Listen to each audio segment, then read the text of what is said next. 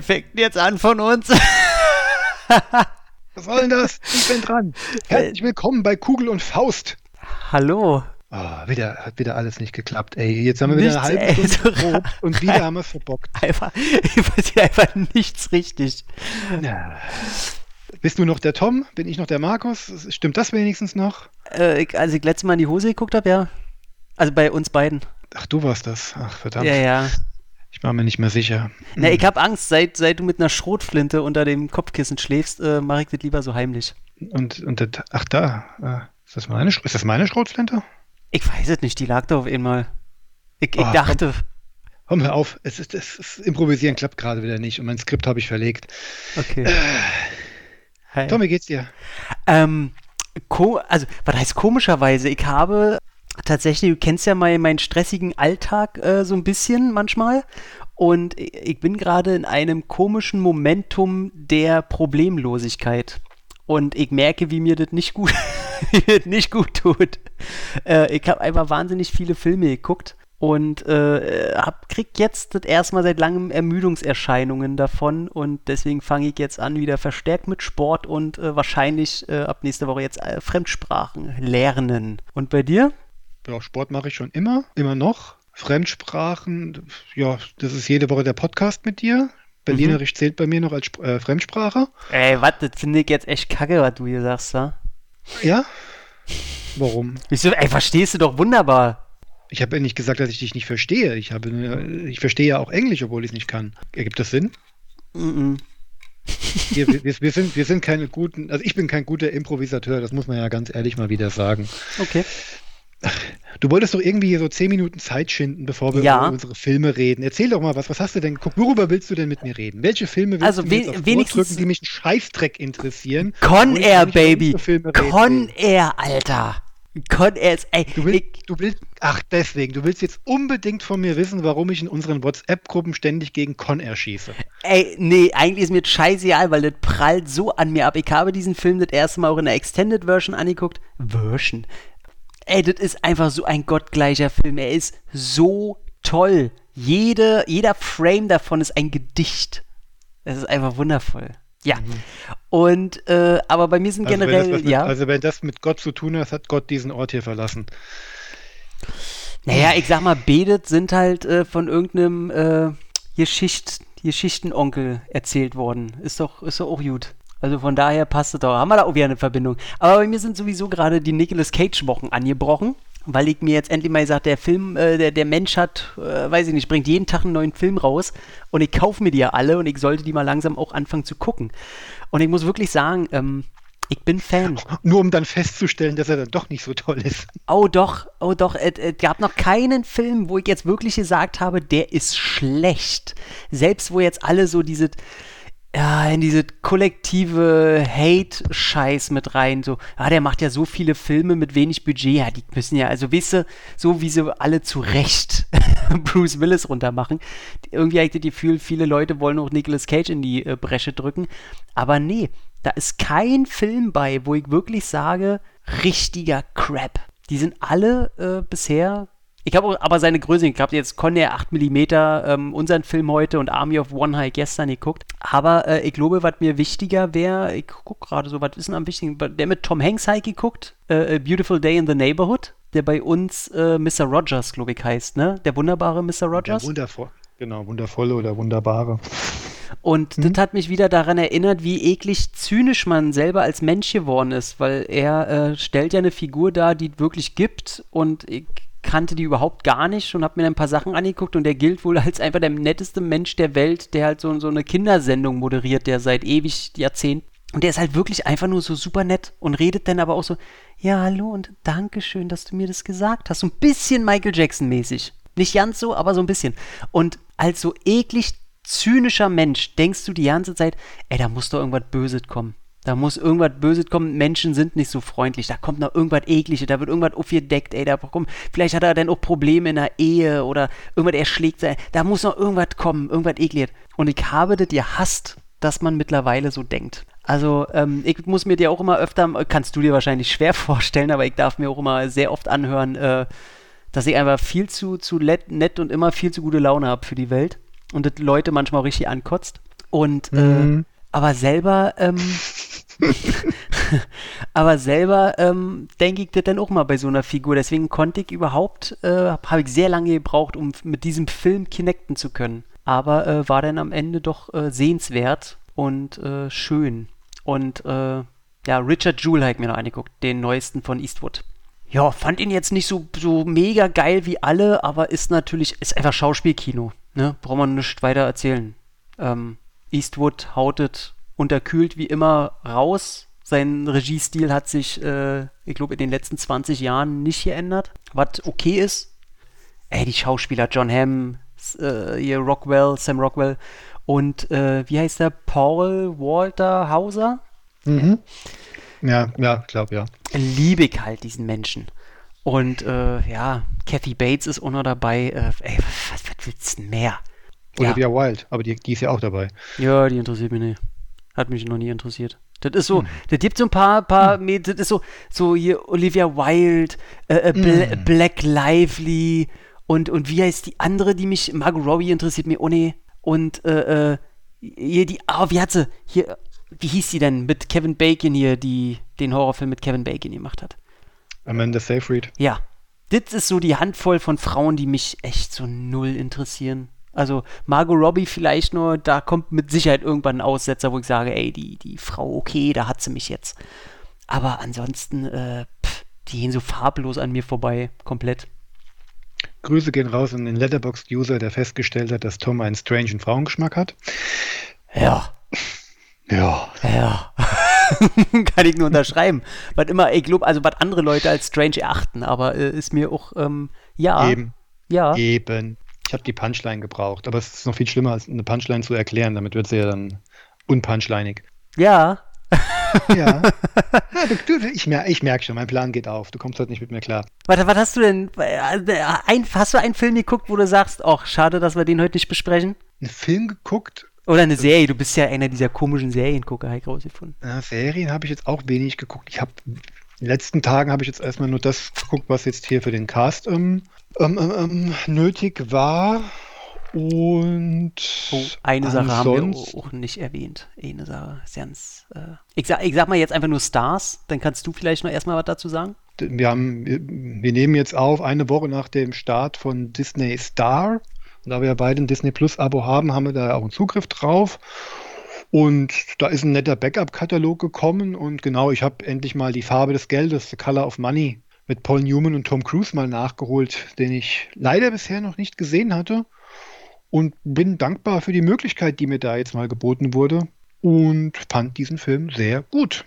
Aber es war, ja. ja, doch, war ein guter Film. Ja, der ist gut. Ich mag das Ende nicht ganz so. Der kann so die, oh, also die erste Stunde oder erste Stunde 20, die hat richtig so und die hat Power. Die hat richtig Power und ich habe so das Gefühl, am Ende, ja, dann, äh, da, da schwilgt es so ein bisschen ab. Ja, da, da, ist so ein merkwürdiger tonaler Break dann halt drin, um, ähm, obwohl ja dem ja ich, ich, will nicht so viel sagen, weil ich habe Haie der Großstadt das Original, äh, die, die, die, den ersten Teil hat dasselbe Problem, hat genau dasselbe Problem. Okay. Die erste Stunde ja, ist richtig, richtig stark. Und dann ist die zweite, ist okay, denn, aber das ist nicht mehr so stark wie die erste. Hm. Ja, ich fand es aber schön, wie Newmans Charakter dann immer mehr realisiert, dass er auf das reinfällt, was er eigentlich immer versucht, mit anderen abzuziehen. Mhm. Und das halt, aber halt nicht nur in ein oder zwei Ebenen, sondern halt auf vielen Ebenen. Und ich mag diese letzte Einstellung, diese Rocky 3 Anspielung quasi. Boah, zu lange her, weiß ich nicht mehr. Mhm. Gut, ich will das, das Finale von Rocky 3 ist dir noch ein Begriff? Na, ich weiß nur noch Ding, Ding. Genau.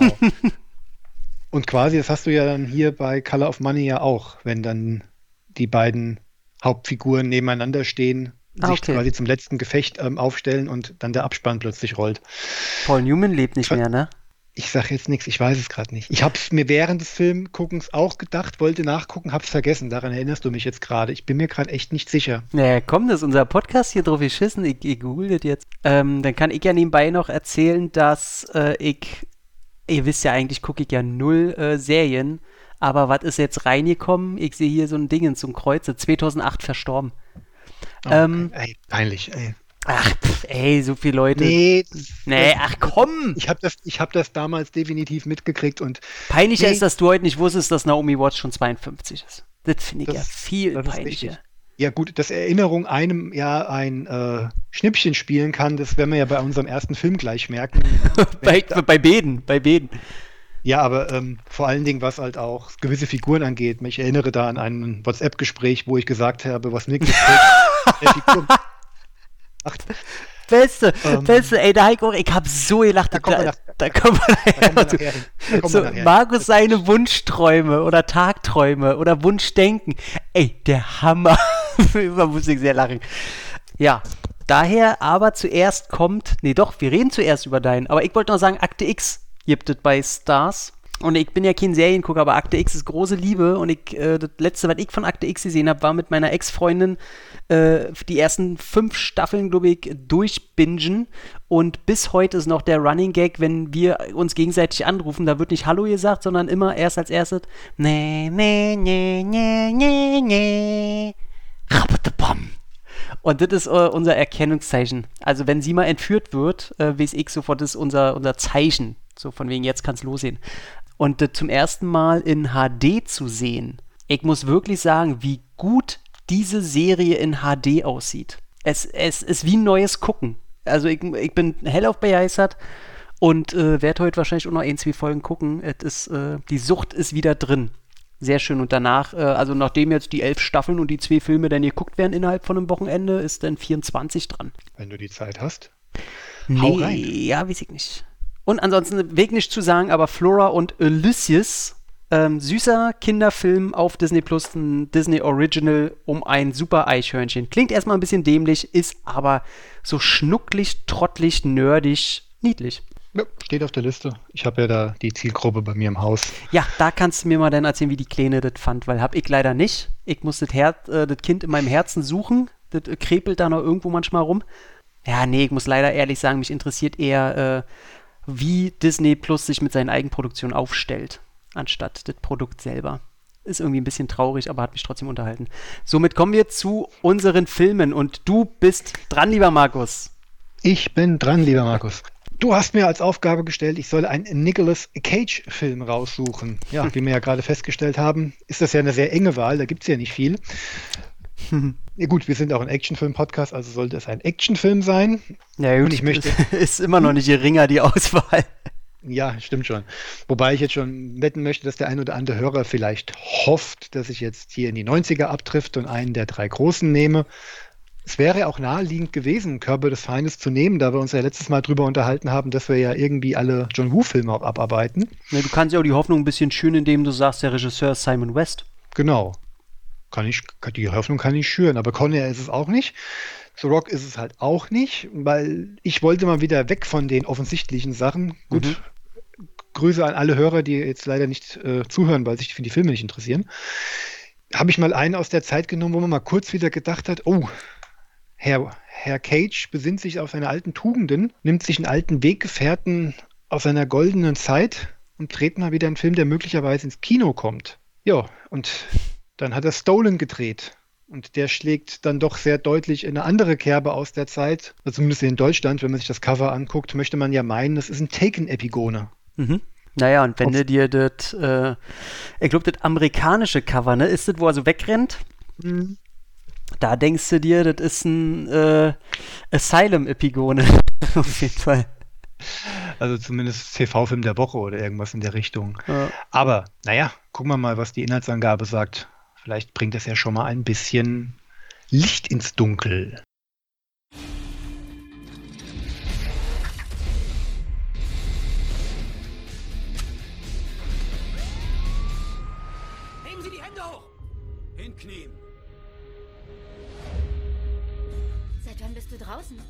Vermisst, Will.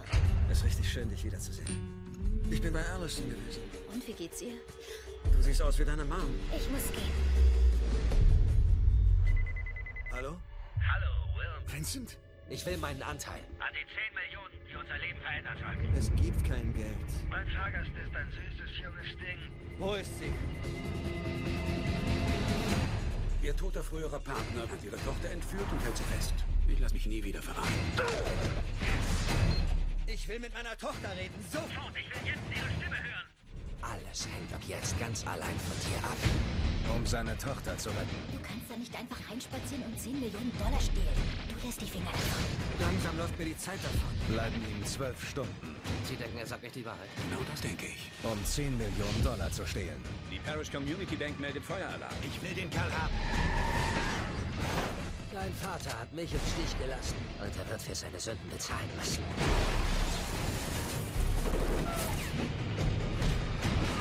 Ich will dich da rausholen. Nicolas Cage. Die Zeit ist um. Stolen. Der Countdown beginnt. Pures Adrenalin mit Oscar-Preisträger Nicolas Cage.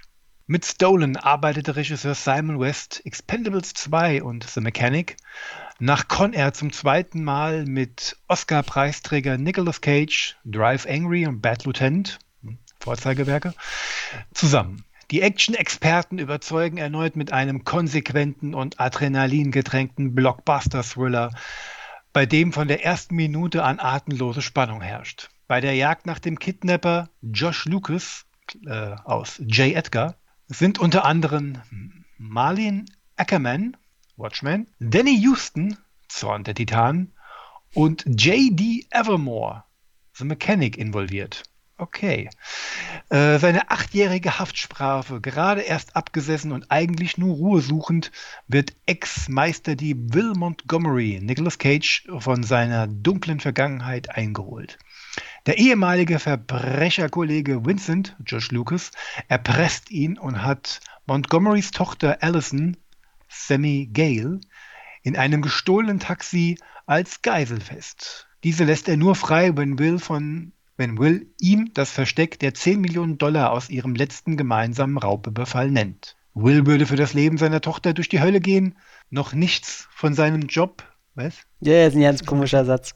Noch nichts von seinem Job verlernt und in Topform setzt er sich auf die Fährte des Kidnappers, um Allison zu retten. Von den Machern von Con Air, The Mechanic und Expendables 2. Jo, Mhm. Fazit vorweg, Stolen ist ein Netflix-Film, bevor es Netflix gab. Ey, komplett. Also vom Look her, vom Feel her, vom, ey, wirklich so von allem. Da fehlt nur der Filter drüber. Das war, als ich dann beim Abspann war, nach meiner Zweitsichtung, seit der ersten damals, also auf DVD erschienen war, was ich mir aus der Bibliothek geholt hatte, war das mein erster Gedanke. Das ist eins dieser Dinger, die jetzt seit drei, vier Jahren von Netflix mit einer passablen Besetzung, mit einem bekannten Team auf die Menschheit losgelassen werden. Geguckt und vergessen. So, hast du noch was zu sagen? Dann können wir jetzt zu deinem. Äh, ich weiß nicht, also ich habe mein Problem. Ich habe immer ein großes Problem mit Heist-Filmen, die aber zwischendurch Action-Momente reinbringen müssen. Weil diese Action-Momente können überhaupt gar keinen großen Impact haben, weil die ja danach wieder verpuffen, weil ja wieder dieses Heist-Ding weitergehen muss, integriert sein muss.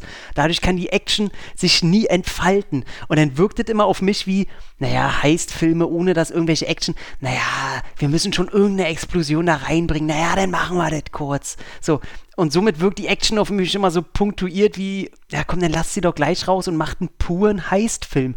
Oder ihr macht einen puren Actionfilm. Aber hört doch auf, das irgendwie verbinden zu wollen, weil das, also das klappt einfach nicht, weil diese beiden Genres, nee. Also das, das klappt einfach nicht. Ich finde auch seinen Plan irgendwie, also irgendwie wirkt es auch auf mich, also als würde der Film eine Stunde lang brauchen, um dir zu sagen, dass du dich auch wirklich in einem Heist-Film gerade befindest und nicht in irgendwas anderem. Ja, ganz komisch. Aber, also nicht so kacke, aber der ist so nicht haltbar, der Film. Also der ist für mich irgendwie nicht haptisch. Ich kann den Film nicht greifen. Ja, wenig Nachhaltigkeit. Aber du sagst es schon, dieses Heist-Thema, ich habe den noch nicht mal als Heist-Film wahrgenommen. Es geht zwar um Einbrüche, weil unsere Hauptfigur ja nun mal auch ein ähm, Einbrecher ist, aber du wirst ja das, was ja Heist-Filme interessant macht, die Planung, die Unwägbarkeiten auf dem Weg und dann die Durchführung des Ganzen, das ist ja hier ähm, absolut nebensächlich. Es gibt zwei Heists in dem Film. Der einführende zu Beginn, da sind wir aber schon vor vollendete Tatsachen gestellt. Da kriegst du ja eben nur den zu sehen und der geht ja relativ simpel vonstatten. Ja, der ist aber also nett inszeniert. Weil die werden schon irgendwie halt von den Polizisten, ja. ähm, werden die beaufsichtigt von, von Danny Houston. Das ist der, der Obervampir aus 30 Days of Night. Und der, äh, der ist ihm halt schon so, ja, die haben halt so eine Bindung, im Grunde ist es dieselbe Bindung, die er halt halt auch hat bei nur noch 60 Sekunden zu dem, zu dem Oberinspektor da. Die kennen sich schon lange, äh, der will ihn unbedingt langsam rinkriegen, aber die sind schon so lange zusammen unterwegs, dass da auch ein gewisser Respekt herrscht. Ja, und der, ja, der schafft es dann irgendwie, dass die das falsche Gebäude observieren und die halt hinter das Licht führt. Und das ist aber ernst nett. Aber was ich schon sagen muss, äh, mein Problem ist, du siehst die am Anfang da auch zusammen mit dieser Merlene Ackerman. Das ist, ist ja, muss ich lange überlegen, woher ich die kenne, aber das ist natürlich die Dame aus Watchmen, natürlich. Wo, aber da hat die auch schwarze Haare und äh, Latex an. Wie sie, wo ich mich die ganze Zeit gefragt habe, was macht die da eigentlich? Also. Ja. Und äh, dann hast du dann äh, Josh Lucas, wo selbst schon vor seiner Transformation, will ich es mal nennen, du schon beim Reden merkst, das wäre keine Person, mit der sich die Figur von Nicolas Cage abgeben würde. Mhm. Also, das passt alles. Du merkst am Anfang schon, du hast die Stereotypen, die einfach nur eingeführt werden, weil du weißt, in 20 Minuten haben sie halt die Position, die sie einnehmen müssen, damit sie sich an die Google gehen können. Und mhm. das hat keine Entwicklung, die einen irgendwie interessiert und die auch nicht so nachvollziehbar ist, muss ich sagen. Weiß ich nicht. Alle wobei ich, wobei ich auch einen ganzen Film über, das ist überhaupt so eine merkwürdige Truppe. Wie gesagt, Melon Ackerman, ich habe keine Ahnung, was ihre Funktion innerhalb der Truppe ist, Gena genauso wie die von äh, MC Janey, dem kräftigen. Der auch bei äh, Con Air ja Con schon mitgespielt hat, der, der war genau. Swamp Thing, der, der spätere Pilot von den Verbrechern. Genau. Den kann ich mir noch, den konnte ich mir noch so als Grand Seigneur, als alten ähm, Ne, er war der, er er war der Fahrer, ja, oder nicht? Und auch der Fahrer halt im Ganzen, das konnte ich mir noch irgendwie erklären. Aber Cage, Cages Figur ist den ganzen Film über nicht, nicht einmal so clever, wie man ihm suggeriert. Er ist nicht dumm, aber es ist kein. Es ist, es, es er ist, ist kein, kein, George Clooney. Kein, er ist kein George Clooney, er ist nicht smart in irgendeiner gewissen Art und Weise. Er ist sehr, sehr impulsgetrieben. Mhm. Selbst der Finale heißt, ist ja so ein bisschen aus der, aus der Not heraus geboren. Gut, er ist zwar voraufgebaut, aber ich soll jetzt halt auch glauben, dass acht Jahre nachdem ähm, wo eingebrochen wurde, wo direkt nebenan 10 Millionen Euro, äh, 10 Millionen Dollar geklaut wurden, das Gold direkt daneben liegen gelassen wurde. Acht Jahre lang. Hm, Applaus. Ah, ich habe ähm, mir das so erklärt, dass da generell immer äh, Gold lagert. Dass es vielleicht nicht das ist von vor acht Jahren, sondern dass die generell immer eine Goldreserve da haben auch. Ja, gut, aber äh, an derselben Stelle und immer noch genauso leicht zu holen. Ja, soll man nicht drüber nachdenken. Mhm. Und äh, ja, genau, also er ist nicht halb so clever und Josh Lucas Figur ist so, so unberechenbar, so undiszipliniert. Mhm. Der muss doch schon mehr als eine von diesen ganzen ähm, Geschichten vorher schon äh, zum Scheitern verurteilt haben mit seinem Verhalten. Ja. Also das ist halt auch mein Problem. Ich meine, wir können das ja ansprechen. Nachdem er dann halt in den Bau geht, kommt ja der wieder, entführt seine Tochter. Ey, und was haben die sich denn dabei gedacht? Wäre das nicht cool gewesen, wenn der mittlerweile einfach wahnsinnig berechnend wäre? Die ganze Zeit darauf gewartet habe und aber wie siehst du ihn? Den siehst du mit, äh, äh, mit ekligen, verlotterten, fettigen Haaren, dann irgendeine Wunde an der Backe, dann hat er schlechte Zähne, hat Augenringe, hat ein schlechtes ja asiatisches Tattoo am Handgelenk, äh, hat nur ein Bein und ihm fehlen Finger. Also ich hab's bei Letterbox schon geschrieben, da fehlt nur noch der Papagei auf der Schulter. Also das, das, ist ja, das ist ja einfach an Lächerlichkeit nicht zu überbieten, wie der optisch dargestellt werden soll. Also das, äh, was ist denn das? Also da fühle ich mich auch verarscht, muss ich sagen. Du, du hast sein Holzbein vergessen. Sein, sein, seine coole Prothese, wo natürlich total edgy, trendy, teeny ein, ein, äh, ein Totenkopf drauf ist. Mhm. Aber so in schlechtem also Skater-Style. Also, also dann für die Erläuterung nochmal, für die, die es noch nicht gesehen haben, die jetzt bei dem Hin- und Herspringen gar nicht mehr mitkommen beim ersten Heist kommt plötzlich ein Zeuge ins Spiel, den Josh Lucas erschießen will. Nicolas Cage ist aber jemand, der, naja, mit Toten hat das nicht so. Er ist halt der ehrbare Gauner. Beim Streit kommt es dann dazu, dass Josh Lucas eine Kugel ins Bein bekommt, die dann dazu führt, dass er halt acht Jahre später das Bein abgenommen bekommen hat. hat. Also nicht hm. acht Jahre später, sondern unmittelbar danach, aber acht Jahre später halt eine Prothese tragen muss. Eine und das führt dazu, dass er, dass er sehr kalt äh, geworden ist und frustriert wurde und ähm, weil er auch keine Jobs mehr gekriegt hat und so halt, ne? Genau. Und deswegen will er jetzt das Geld haben von Nicolas Cage aus diesem Coup, das verschwunden war, weil unmittelbar nach dem Coup wurde Nicolas Cage verhaftet, allerdings ohne Geld. Aber das wird auch schon nach 25, 30 Minuten geklärt, was mit dem Geld passiert ist. Wo ich gedacht habe, dass er gelogen hat, ne? Ich habe wirklich gedacht, das taucht nur irgendwo auf. Ich habe beim ersten Mal auch gedacht, bis zum Ende irgendwann äh, gibt es dann plötzlich eine Szene, obwohl ich dann keinen Bock mehr drauf gehabt hätte auf Nick Cage, weil Mhm. er ja den ganzen Film versucht zu sagen, er hat's nicht und damit ja das Leben seiner Tochter Richtig, komplett. ähm, ja. riskiert. Das ist übrigens wer- die, die, Entschuldigung, nee, red weiter. Nee, wär- wäre das die Auflösung gewesen, also das wäre dann für mich auch der absolute Knackpunkt oder in der Sympathie von Nicolas Cage Figur gewesen. Ich muss sagen, dass ähm, das sind, also erstens das auch nicht verstanden, dass die da äh, diese, diese Bank ausrauben und die tragen keine Masken. Also Nicolas Cage dreht sich sogar zu der einen äh, äh, äh, Wärmekamera, dreht er sich sogar um und guckt einfach direkt drin und er weiß, dass die da ist. Wo ich mir sage, selbst wenn er mit dem Geld davonkommt, die wissen jetzt, dass er das Geld geklaut hat und werden ihn jagen, selbst wenn das funktioniert hätte. Also, das habe ich nicht verstanden und hätten sie Masken auf, dann hätten die auch einfach, du- da hätte auch Zeugen könnten den ja nicht wiedererkennen. Also, das ist einfach so, weil es im Drehbuch steht. So, jeder, jeder Idiot hätte sich eine Maske aufgesetzt. Aber positiv muss ich sagen, die Verfolgungsjagd per Auto dann später oder generell, die dann schon losgeht, äh, die finde ich nett. Da siehst du, dass, dass ähm, Simon West ein bisschen was kann. Also die fand ich, da, da hast du ein paar Kameraeinstellungen, wo du siehst, dass der halt, äh, der hat 35 Millionen gekostet, ne? Ähm, dass der schon, also ich finde, also äh, generell muss man sagen, wir werden jetzt vielleicht ein bisschen viel Negatives verlieren über den Film. Trotzdem kommt der für, allein durch seinen Unterhaltungswert niemals in diese Region, wo ich sagen würde, der Film ist scheiße. Er begeht, er begeht nie den Fehler, ähm, sich in irgendwelchen Nebensichtigkeiten zu sehr zu verfangen. Der ist, der geht straffe 90 Minuten und ist dann vorbei. Macht sich hier und da für mich einen Tacken zu einfach. Das, was ich schon gesagt habe, also für einen Heist, deswegen sehe ich den nicht als Heistfilm, weil er sich in keinerlei Planung oder Vorbereitungshandlungen verliert, sondern einfach immer nur auf die Tube drückt. Ja, da, Also da bin ich nur bei den Extras hängen geblieben. Äh, alle Macher sprechen immer davon, dass sie hier einen Heist-Movie inszenieren. Nee, also für mich ist das, äh, das ist eine Schnitzeljagd oder nein, Schnitzeljagd ist auch das Falsche. Du siehst halt die ganzen Tropes, die damals so bekannt waren, ja, Profi auf der Flucht, äh, unter Druck gesetzt, kann aber halt eine ganze Menge. Weil dafür, dass es ähm, Cage eigentlich so ein gewaltloser, ehrbarer Gauner ist, ist er sehr versiert darin, Leuten auf die Schnauze zu hauen.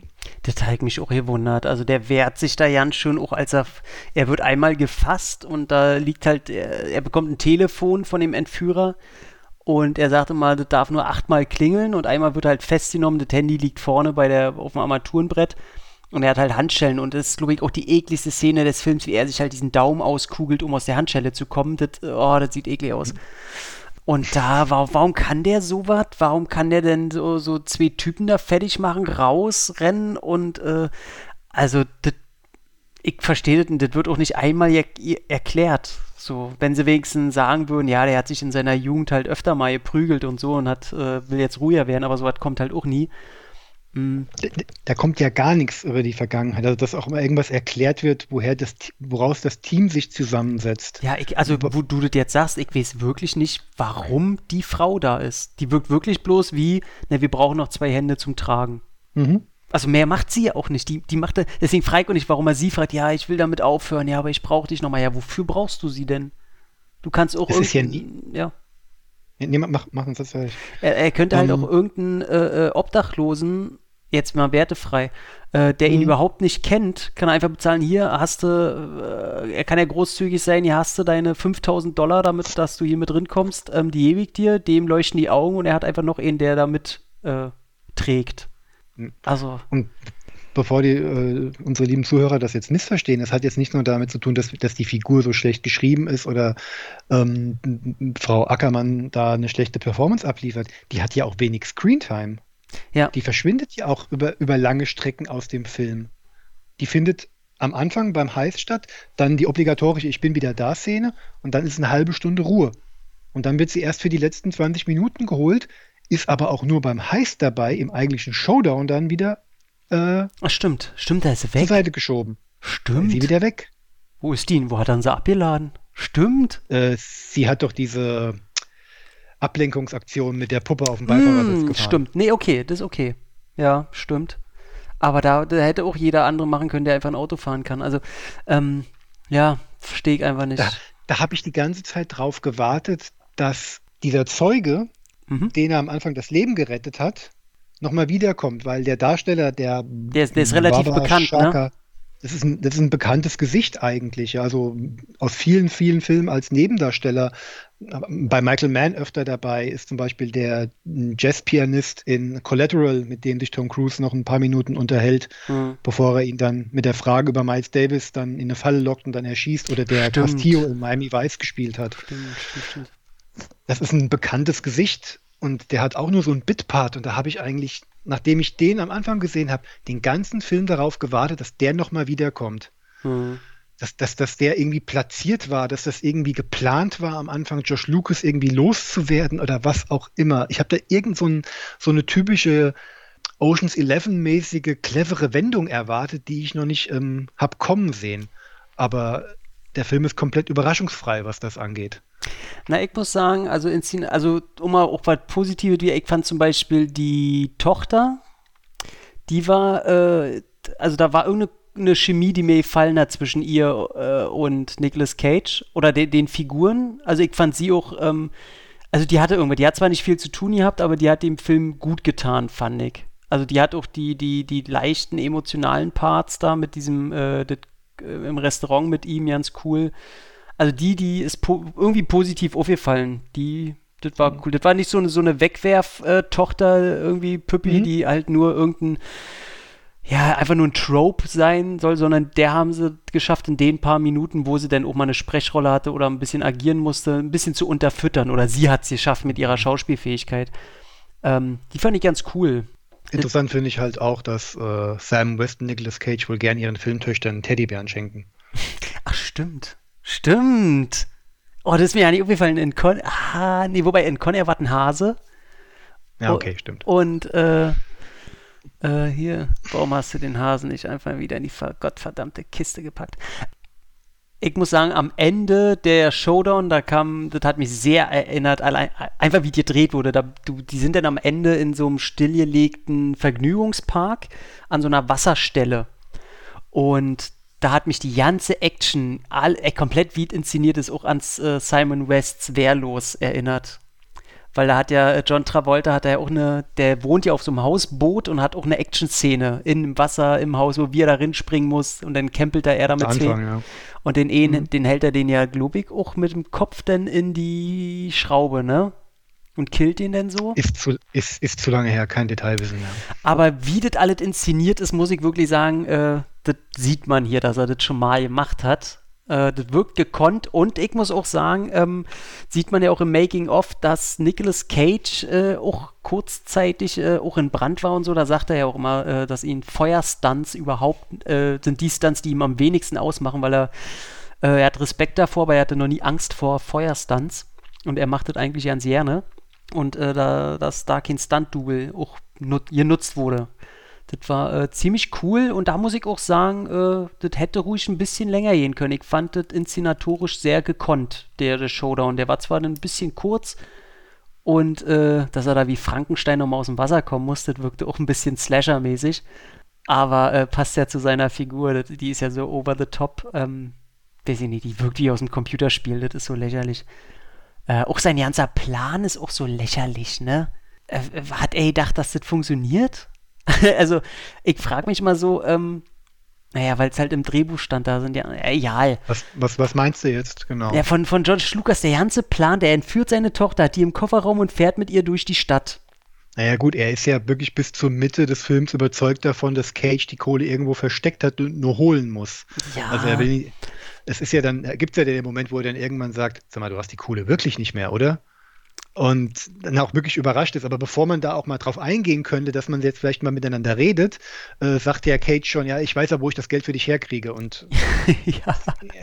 äh, ich so, jetzt hättest du doch noch mal fünf Sekunden warten können, was, Ja. was, was Lucas jetzt sagt. Wenn ihr beide euch schon ewig kennt, auch wenn er noch so sauer ist, Mhm. ja, auch wenn er jetzt wirklich diesen langen, langen Plan hat und jetzt, jetzt gerade diese Erkenntnis erlangt, das Geld gibt's wirklich nicht mehr, Was er jetzt, was er jetzt macht, ob er jetzt sagt, okay, äh, jetzt besorgt mir das Geld irgendwie anders oder ob er sagt, okay, dann lass uns beide doch mal drüber unterhalten. Was hast du denn damals gemacht? Und dass er ihn dann vielleicht zwingt, mit ihm gemeinsam nochmal eine Nummer abzuziehen oder sowas. Das erinnert mich immer an so eine, da hatte ich mal so ein kurzes Doku-Ding bei YouTube über Drehbuchschreiber gelesen, da meinte der auch der eine, äh, äh, wir wollen nicht, dass das intelligent ist und verständlich. Wir wollen, dass es funktioniert. so. Und äh, das, das, ja, ne? Das ist halt, also vor allem, da ist auch dieser Mardi Gras ist doch da, ne? Und da rennen Also wir Hunde, sind in, wir sind in New Orleans, genau. sagt man sozusagen. Und, und da ist dieser Riesenumzug von Menschen, wer nicht weiß, was das ist, da rennen die alle äh, halt verkleidet rum und haben Spaß. Hier wie der Kasperle Theater, was wir hier mal in Köln haben. Wie heißt das? Karneval. Und da frage ich mich immer, er macht diesen Plan. Und er hat eine Geisel im Kofferraum, die die meiste Zeit rumschreit. In einem Taxi. Ist nicht so der intelligenteste Plan, ne? Also Ja gut, du, du ziehst ja vorher, dass er das Ding ja komplett isoliert, also schallisoliert. d- damit halt ein großes Logikproblem. Ja, aber es, es, es ist zumindest drüber nachgedacht worden. Oder man hat zumindest, man hat zumindest sich äh, was überlegt, um es plausibler zu gestalten. Erinnert mich ich gleich sage wieder an gestalten. an Uwe Boll und Tara Reid. Ja, wie können wir das denn so machen, dass sie wie eine Ärztin wirkt? Ja, setzt sie einfach eine Brille auf. äh, ja, ey, der Film, ich muss sagen, der hat mich, als ich ihn das erste Mal gesehen hatte, hatte der mich ein bisschen enttäuscht, weil von Simon West ich ein bisschen mehr erwarte einfach. Okay, mag ich ja gar nicht. Ich bin nicht so der größte West-Fan. Äh, ich mittlerweile jetzt auch nicht mehr. Der hat ja jetzt diesen asiatischen Film gedreht, ne? Mit diesem Vulkanausbruch. Ist das Simon West? Skyfire, ja. Genau. Und der soll ja auch nur so mittelmäßig sein, aber immerhin ein bisschen was Bonbon-mäßig optisch bieten. Oh, aber ich fand eigentlich so Con Air wehrlos. Ich finde auch Expendables 2 okay. Äh, nee, Ja, finde ich gut, finde ich gut. Also nichts gegen West, aber West ist für mich, ähm, der steht für mich in einer Reihe mit ähm, äh, Peter Himes und Martin Campbell, weil alles als, als, als Handwerker in erster Boah, Linie. ey, Martin Campbell, bist du verrückt. So Martin Campbell ist einer der versiertesten, das ist ein, das ist ein Handwerk, Handwerksmeister, der ist für mich ganz oben mit dem, was er macht. Aber der hat keine, ähm, keine besondere eigene Sti Stilistik. Das ist ein, ich, mag, ich bin ein riesen Martin Campbell-Fan. Kein Mhm, Thema. klingt schon nicht alles, besser. was er macht, ist nicht alles, was er gemacht hat, ist toll. Green Lantern. Aber ähm, der Director's Cut ist okay. das ist der einzige, den ich gesehen habe. Und nein. Und Er spielt auch Black Lively mit, kann nicht so gut sein. Ah, Das ist, das hatte ich schon wieder vergessen. Ähm, nee, aber Simon West, es, es, es tut mir immer so ein bisschen leid. Der, er hat eine Zeit lang immer genau an der richtigen Stelle gestanden. Con Air, unmittelbar nach The Rock. Wir holen uns einen an, der auch mit, ich glaube, er kommt ja aus der Wer- Werbebranche, holen uns einen heran, der, der macht dasselbe wie Michael Bay, nur der hatte keine Zeit, der hat lieber Armageddon vorbereitet. Dann Expendables 2, naja gut, wer da die Zügel in der Hand gehabt hat, das äh, Ja, ja. Klar, da, da ist er nur äh, Erfüllungsgehilfe gewesen für Stallone. Was, was hat er noch auf, auf dem Kerbers? Gut, Wehrlos, das war ein eigener Film, würde ich mal glatt behaupten. Tomb Raider ist eine reine Auftragsarbeit. Ah, der ist auch eine, oh, der hat doch ganz Shy gemacht mit Banderas. Den- I, I, der hat verweigert. der hat doch Stratton gemacht. Stratton mit Dominic Cooper, das, da ist er wieder nach England zurückgegangen, Der war scheiße. wo keiner mehr was von ihm wollte. Ähm, Wildcard. Wildcard. okay, das, die beiden Statums, okay, Wildcard ist bei mir ein Softspot. Aber bei dem finde ich halt wahnsinnig interessant, dass die, wann war der von 2013, 14? Hm. 2013, 14 eins zu eins das äh, Drehbuch von William Goldman von 1986 verfilmt haben, das ja damals schon mit Burt Reynolds verfilmt wurde. Also Mhm. wirklich eins zu eins, ohne irgendwelche Anpassung, Merkt- außer dass merkt vielleicht irgendwann, ohne dass irgendwo einer mal ein Handy in die Hand genommen hat. Das ist vielleicht das, das einzige Zugeständnis. Ansonsten ist es genau das Gleiche und ich, ich mag die Geschichte, die dahinter steht.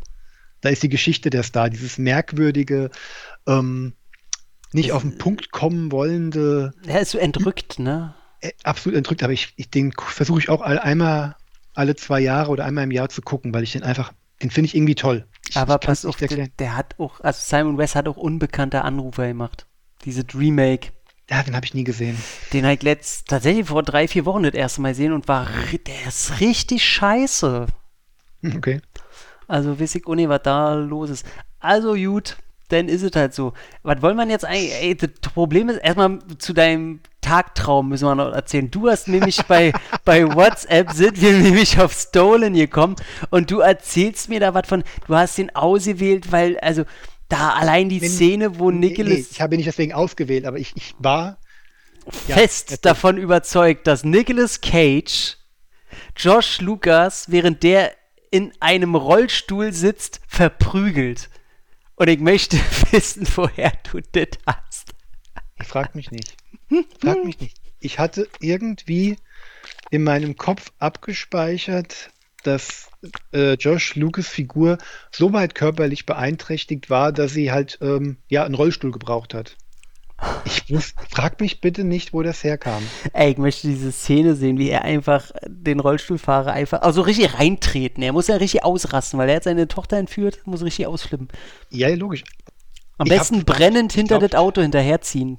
Ich glaube, ich war damals einfach überrascht, dass man, obwohl äh, Lucas Figur, ja, wie du auch sagst, so total over the top ist, dass sie, ähm, ja, sage ich jetzt, getraut haben, dass der Held ihn minutenlang verprügeln darf, obwohl er ja eigentlich ähm, körperlich so beeinträchtigt ist. Ich weiß nicht warum. Aber ist er ja auch nicht. Also ich finde nicht, dass der beeinträchtigt ist. Der kann ja mit seiner, der hat eine Beinprothese, mit der kann er super gut laufen. Und ansonsten fehlen ihm was, zwei, drei Finger. Also der ist ja körperlich, ist er ja nicht wirklich äh, schwächer als er.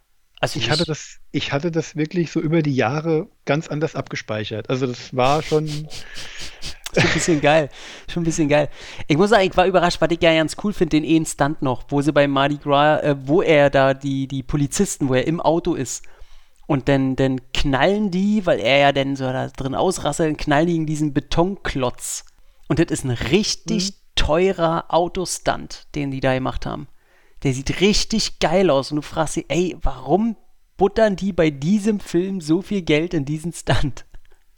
Aber gut. na gut, aber das ist halt auch wieder eine Millennium Pictures Produktion. Wir sollten, glaube ich, froh sein, dass da nicht wieder irgendwelche schlechten CGI-Hubschrauber durchs Bild fliegen. Ja, das stimmt, die gibt's da wirklich nicht. Also, eigentlich können wir Der das. ist- schon- Ja. Der ist, der ist in Ordnung. Das ist, das ist in Ordnung. Ja der Doch, der ist, in, ja, der, ist doch. Ordnung. der ist in Ordnung. Ja, ja. Das, ist eine, das ist ein kleiner, netter, temporeicher Thriller, den man weggucken kann, aber den hat man auch ganz schnell wieder vergessen. Ich glaube, mein größtes Problem ist, dass es ein Nicolas Cage-Film ist, in dem Nicolas Cage sehr austauschbar wirkt. Also er, er, er, häng, er lässt den Film nicht hängen, auf keinen Fall. Aber ob jetzt Nicolas Cage seine Tochter da wieder haben will oder ähm, wen, wen könnte man sich da noch ganz leicht vorstellen? Irgend so ein, so ein Ryan Philippi oder so, der jetzt auch mittlerweile ein B-Action-Star probiert zu werden. Völlig egal. Newton Bruce Willis könntest du nicht nehmen, den müsstest du selbst beim, beim aus dem Auto steigen dubeln. Aber äh, ansonsten hätte das jeder andere auch machen können, weil er auch keine Szenen bekommt, wo er irgendwie, wo seine Fähigkeiten gefragt sind. Er hat auch optisch, äh, was er sonst auch gerne macht, äh, optisch da irgendwie sich nicht mal anders gegeben oder so. Er ist fit, er rennt viel rum, er wird äh, nur da gedoubelt, wo es in den Action-Szenen auch wirklich bei jedem nötig wäre. Ja, das Ende fand ich dann auch so recht. Ey, oh, eine Szene, die ich sehr süß fand. Den Abschluss, wo er da kurz davor ist, das Goldstück, den Goldklumpen ins Meer zu werfen. Und Danny Houston auf dem Boot sitzt und sein Kollege. Und sein Kollege will ihn ja immer noch unbedingt fangen. Und Danny Houston ist ja mittlerweile im Reinen und hofft, dass er jetzt sein Gewissen doch noch kriegt. Und dann, ja, werf ins Meer. Nein, werf nicht. Doch, doch, werf. Nein, der. Und oh, das fand ich sehr süß. Da, da musste ich tatsächlich auch sehr grinsen und fand ich einfach eine tolle Szene. Das fand ich auch sehr schade, dass sie Mark Wally da so ein bisschen ähm, verschenkt haben. Also der, der Partner von Danny Houston. Der mal ein ja bisschen auch- aussieht wie Thomas Jane. Ja, genau, wie ein etwas älterer Thomas Jane, der hat, ist ein, auch ein versierter TV-Darsteller, der hatte äh, jahrelang bei Boston Legal mitgespielt als Anwalt und danach zwei Staffeln von Human Target gespielt, eine kurz, äh, kurzlebige, ja, auf den DC-Comic basierende Serie. Okay. Der ist recht fit, das ist auch ein Army-Reservist, also der hat auch ganz gute Nahkampferfahrung und in der Serie sieht man das manchmal, auch wenn der Schnitter viel mitgemacht hat. Also der hat aber durchaus Action-Man-Qualitäten. Deswegen habe ich eigentlich den ganzen Film darauf gewartet, dass es da auch mal so einer kleinen Konfrontation zwischen den beiden kommt. Aber er wird ein bisschen so als kleiner Trottel in der ähm, dargestellt oder gespielt. Das fand ich ein bisschen schade. Die Situation wäre ja da gewesen im Fahrstuhl, ne? Ja, Genau, das haben sie, da habe hab ich gedacht, jetzt kommt vielleicht, jetzt darf er mal auch mal kurz, wenigstens einmal kurz, wenn er schon mal einen Kinofilm hat, auch wenn er nur eine Nebenrolle hat, mal ein bisschen was präsentieren. Vor allen Dingen, weil ähm, Mark Wally und Simon West auch schon mal zusammengearbeitet haben, denn Simon West hat den Pilotfilm zu Human Target gedreht. Hm, okay. Und da gab es auch einen, da, wegen, wegen der Folge bin ich auf die Serie aufmerksam geworden, einen sehr, sehr langen Zweikampf drin, der war auch gar nicht mal schlecht. Bisschen hart geschnitten, aber war okay. Und da dachte ich mir so, ah, ah, Herr West, jetzt, jetzt, jetzt lassen Sie Ihren alten Weggefährten doch mal zeigen, was er kann. Ist uns leider vorenthalten worden. Fand ich schade. Na gut. Aber gut, viel kann man denn ja nicht mehr viel zu erzählen. Auf der Blu-ray gibt es dann äh, ein bisschen Extras, ein paar Interviews, eine, eine sehr coole B-Roll, wo sie zeigen, wie das alles gedreht wird, äh, ohne dass es beschönigt wird. Und äh, der Film war dann auch äh, ein Flop gewesen, hat 35 Millionen gekostet und hat an den Kinos weltweit nur 17 eingenommen, weil er auch im größten Teils auch oft ähm, auf dem Videomarkt erschienen ist. Demzufolge äh, gibt es eigentlich zu Stolen ja nicht viel zu erzählen. Bei mir hat er 6 von 10 bekommen. Bei mir gibt es aber auch allerdings immer einen Nicolas Cage-Bonus. Der, der Mann macht mir einfach gute Laune, egal in welchem Film. Ja. Hast du noch irgendwas zu erzählen zu Stolen? Nö, da haben wir eigentlich alles gesagt. Ja. Gucken, vergessen, aber es ist definitiv keine. Also, ja, wenn jemand einfach mal Bock hat auf 90 Minuten, kurzweilige, temporeiche Unterhaltung, ist er hier nicht verkehrt. Ja. Und vor allem kann man auch jetzt nicht vergleichen mit irgendwelchen B-Produktionen, die jetzt heutzutage auf den Markt gerotzt werden. Also da steckt das Budget sieht man da. Also er sieht auch einfach aus wie ein A-Film. Also da kann man nichts sagen. Rein von der Optik ja, her sieht er aus wie ein A-Film das ist einer dieser Filme, ein, ein, Tacken zu gut für eine reine Videopremiere, aber leider auch ein bisschen zu schwachbrüstig für eine Kinoproduktion. Ja, es ist, es ist ein Netflix-Film.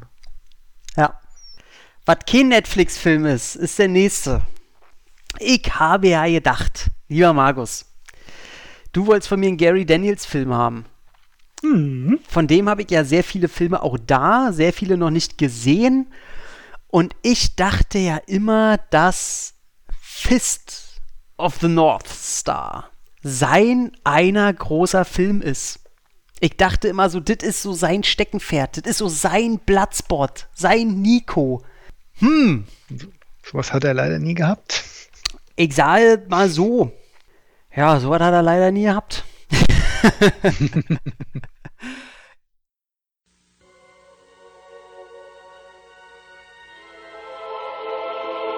You mean? Welcome to the future. In a time beyond tomorrow.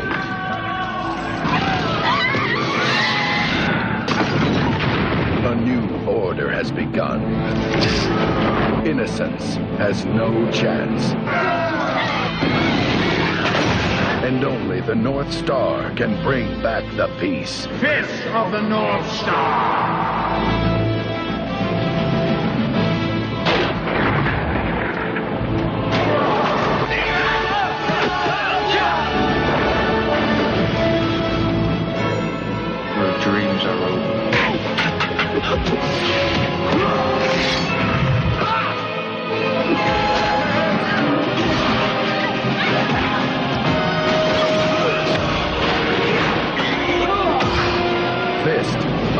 North Star. Kenshiro!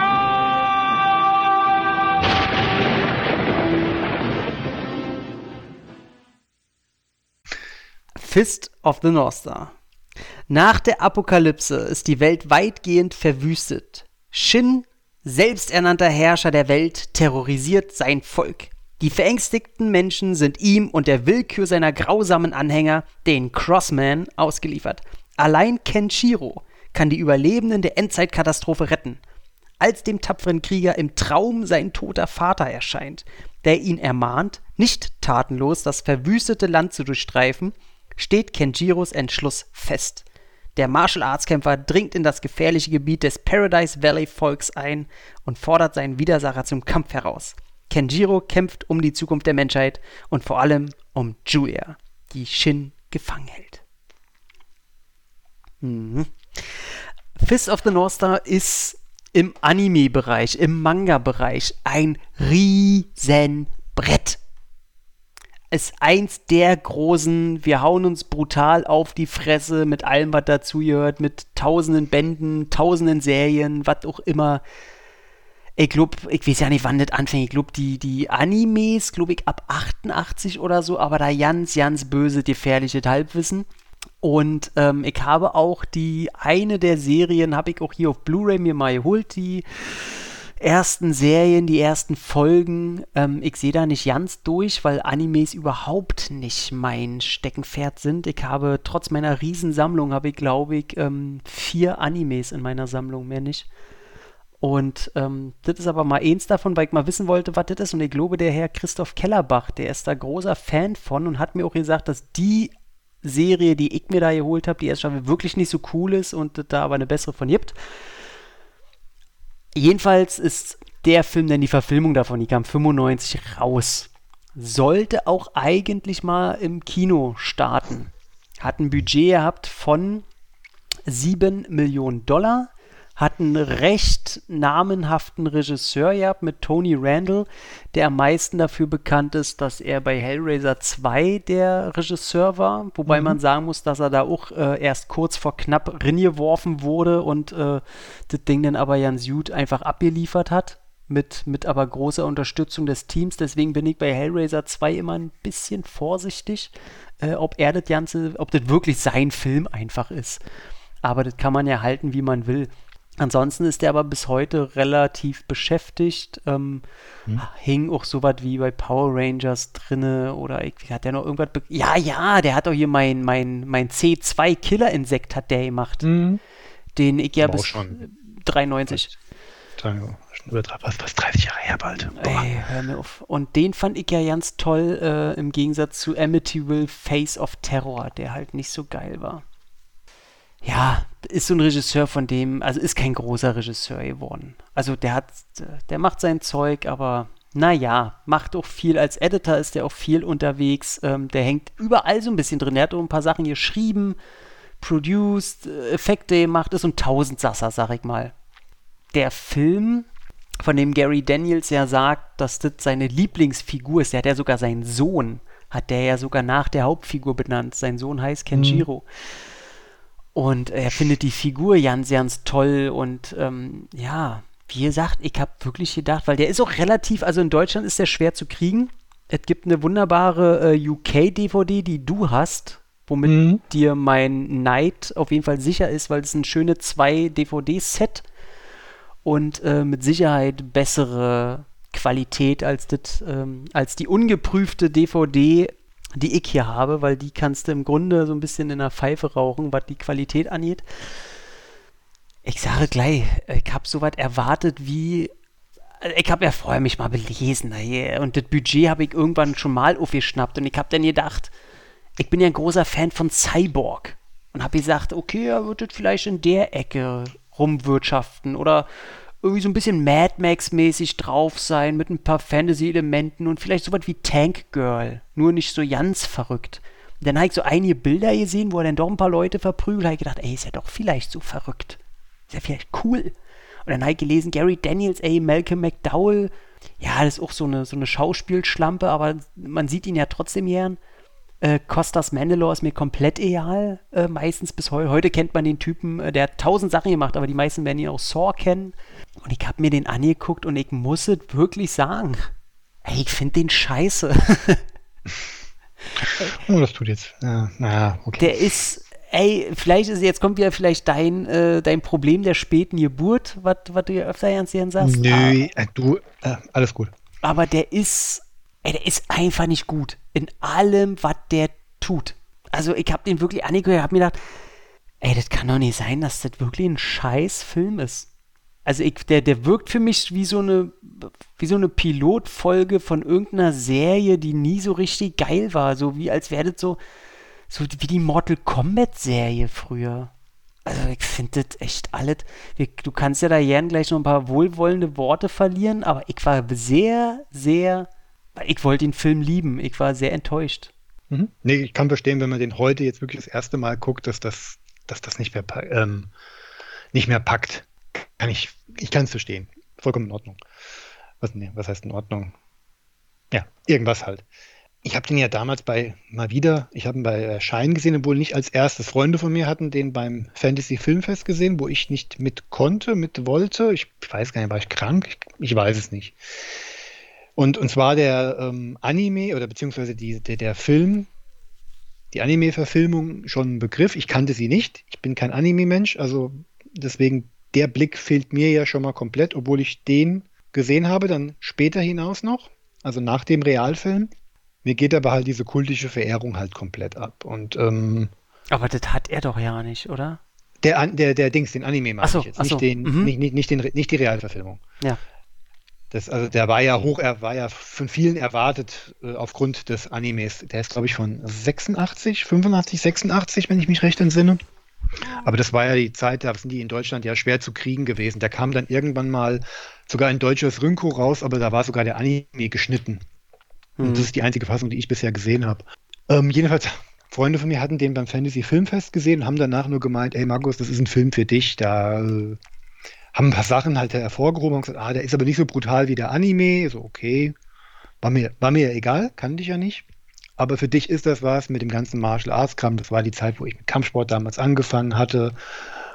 Und mir der Name äh, Gary Daniels schon ein Begriff war, obwohl ich damals, glaube ich, noch keine Filme gesehen hatte. Aber damals habe ich die Videoplay oder so immer durchgeblättert. Und da wurden ja selbst Filmen wie Kickbox Terminator ganzseitige Anzeigen gewidmet. Ah, Gute alte Zeit. ja. Daher kannte ich diesen, ja, wie auch ich äh, anerkennen muss, doch durchaus attraktive, durchtrainierte, Ponytail tragender Brite, der immer komischerweise im nackten Oberkörper abgelichtet werden musste. Ähm, war mir da vom Gesicht und vom Namen, und dieser Name, der ist halt, der ist so greifbar. Gary Daniels. Mhm. Ja, also Also geiler Typ, da brauchen wir ja nicht sagen. nicht, müssen wir- also, ja, gäbe es den nicht, müsste man ihn erfinden. Also den Namen alleine schon. Und ja, durch die Erzählung, wenn sie erzählen, ah, da ist da so eine Kampfszene kurz vor Schluss, da kommt einer nach dem anderen, der prügelt da 20, 30, 40, 50 Leute um. Ist so, okay. Mhm. Ja, klingt doch alles nicht verkehrt. Und dann wurde er endlich mal auf Deutsch angekündigt. Und dann kurz vor Schluss, es ist die Prä-Internet-Zeit, ist dann auch irgendwann mal dann durchgesickert, oh, der kommt dann nur geschnitten, was dann bei mir natürlich so diese Faszination für, boah, da muss der ja ganz schön brutal sein. Und damals war man ja eben, ja, geil auf Blut, muss man ja ehrlich sagen. Ja. Ich ihn unbedingt sehen wollte und dann war er endlich da, da war Starttermin und zu diesem Zeitpunkt habe ich noch, äh, wo habe ich denn da gewohnt? Da habe ich da? Stimmt, da waren meine Eltern jeden Sonntag, Freitagabend unterwegs und waren auf dem Rückweg, sind sie immer an der Videothek vorbeigefahren, hatten immer mit einer Liste von mir, sind sie rein und haben alles gesucht, was ich haben wollte und haben sich auch Sachen für sich selber dann geholt. Also die kamen dann immer mit so abends mit so vier, fünf Kassetten dann nach Hause. Und dann war er dann relativ früh dabei. Den, für den hatte sich damals kein Mensch interessiert, vom normalen Publikum hier. Da hatte ich den relativ früh und habe den dann gesehen in dieser Rumpffassung von, was waren es, 80 Minuten? Ja, der war heftig geschnitten, ja. Ja, also allein dieser Endkampf, der ja im Original so bestimmt sechs, sieben Minuten dauert, der war runtergedampft auf eine, anderthalb Minuten. Mhm. Also schon ziemlich heftig. Und doch, der Film wirkte überraschend kompakt. Klar, du hast die Schnitte gemerkt, aber irgendwie war das so ein ganz merkwürdiges, eckiges, kantiges Gesamtpaket. Irgendwas hat mir gefallen, aber natürlich war dann der, der, der Wunsch geweckt, den unbedingt mal ungeschnitten sehen zu wollen. Und irgendwann hatte einer der Kumpels, die den halt äh, in der, na, auf dem Fantasy Filmfest gesehen hatten, dann die Laserdisc, gute alte Laserdisc-Zeiten, und hat mir dann mal eine Kopie auf eine VHS gezogen. Dann habe ich ihn das erste Mal ungeschnitten gesehen. Und dann war das für mich ein, ein Riesending. Trotz aller Macken und Schwächen, die ich damals halt erkannt habe, aber mir war das egal, Hauptsache Martial Arts. Und wenn du dann plötzlich den Film in voller Pracht hast und dann diese, endlich mal diese ellenlange Szene mit diesen 30 Gegnern am Stück gesehen hast und dann diesen Endkampf, der dann mal fast 10 Minuten oder 7 oder 8 Minuten dauert, mal komplett siehst, dann ist das ja fast eine komplett neue Seherfahrung. Aber ich muss Ich sagen, auch, auch, schon auch der, der Ja. Endkampf, das ist so, ey, überhaupt nichts. Du, ich, ich relativiere gleich alle meine Aussagen. Ich erzähle jetzt erstmal nur, wie das damals auf mich gewirkt hat und wo, dass da bei mir so eine gewisse Faszination für ähm, entstanden ist. Und wie dann hattest du, hatte ich den dann gehabt und dann ein paar Jahre später war ich in Schottland im Urlaub gewesen und wir sind, glaube ich, durch, es dürfte Edinburgh gewesen sein. Da gab es noch die, wie heißen, wie hießen sie? HMVs, HMVs. Ähm, Und dann sind wir- ja. Genau, und da habe ich, da hatte ich ihn dann gefunden und da habe ich ihn mitgenommen. Seitdem gehört die hier zu meinem Repertoire. Und ja, und jetzt habe ich ihn nach etlichen Jahren wieder gesehen. Meine Liebe ist immer noch für ihn da. Ich sehe die Schwächen aber jetzt natürlich deutlich mehr. Das muss ich ihm geben. Und die größte Schwäche ist Tony Randall als Regisseur. Es hat dem Film nicht gut getan, einen Horrorfilmregisseur für einen Actionfilm zu holen.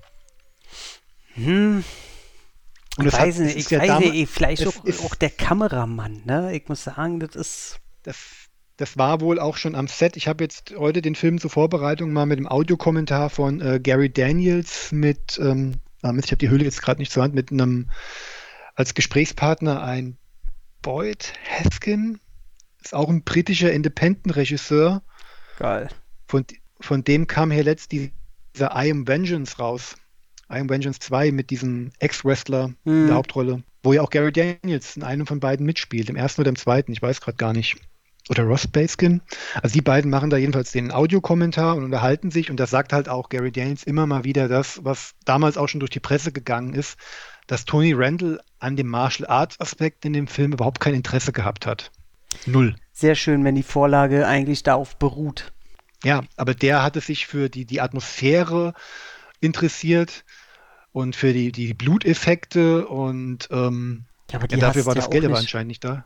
Also die Atmosphäre ist für mich halt auch überhaupt nicht da. Ich finde, ich finde der Film ist ja sehr viel im Studio wohl auch gedreht worden. Was heißt wohl? Sieht man ja auch. Ich finde, es äh, entwickelt bei mir so eine ganz eigene, entrückte, ähm, künstliche, äh, ja, ich muss wieder sagen, Atmosphäre. Ja, für, für Die- mich ist die es halt ke- für mich ist es halt keine Welt, die da generiert wird. Also das ist so, äh, da hast du diese, diese kleine Dorf, was gefühlt nur aus drei Häusern besteht, weil sie immer wieder an derselben Ecke drehen und dann hast du halt die zwei, äh, immer wo er bei der Familie da unterkommt oder bei denen da und äh, am Ende in diesem, wo der Obermufti da leben soll und das, äh, Hm. nee, Ja, wenig, wenig, wenig Sets, das ist schon richtig. Das ist, also ich, es kommt überhaupt nicht rüber, dass äh, Shin dieses Dorf, das soll ja eigentlich eine Stadt sein, quasi überrennt, um sich einzuverleiben, um die Welt, eine neue Weltordnung aufzusetzen, um sie wieder friedlich zu machen, weil er ja glaubt, dass, ähm, es, dass nur die Alleinherrschaft des äh, Southern Cross ähm, dafür geeignet ist, Frieden auf der Welt herzuschaffen und deswegen auch der North beseitigt werden muss, obwohl die ja beide eigentlich dafür da sind, die Balance in der Welt zu halten. Aber auch dann auch da einen Bösewicht ranzuholen, der halt auch kein Martial Arts kann, ne? Und das sieht man halt auch. Wie, ja, Box, eher Boxer, also das sagt Gary Daniels auch im Audiokommentar, Boxer mit leichtem Kickbox-Einschlag. Ich meine, das ist der Bruder von Louis Mandalore, den wir ja auch schon mal unsere ganze Liebe geschenkt haben. Also wer es nicht gehört hat, das sollte sich mal unsere Liebeserklärung zu Louis Mandalore in Debt Collectors anhören, im Debt Mhm. Collectors Cast. Und die beiden sind da, sind wohl sehr Martial Arts affin, aber halt nicht so, nicht so weit fortgeschritten wie eben wie ein Gary Daniels. Und, aber der hat sich da schon ziemlich reingekniet. Also da ist ähm, bei der Doppel-DVD, da ist auch sehr, sehr viel Material zur Choreografie mit drin, dass die da wirklich überall ständig die Choreos trainiert haben, wo die stehen und gehen, entweder in der Halle, auf einem Parkplatz, im, im Garten von Winston Omega, dem Fight-Choreografer und gleichzeitig auch ähm, Sifu oder Trainer von Gary Daniels. Also es ist, das ist nicht mal ein, ein choreografischer Profi, der da viel Erfahrung mitgebracht hat, sondern der quasi von Daniels mit ans Set geschleppt wurde, um zu sagen, hier, du machst mich jetzt fit hier für die Szenen in diesem Film.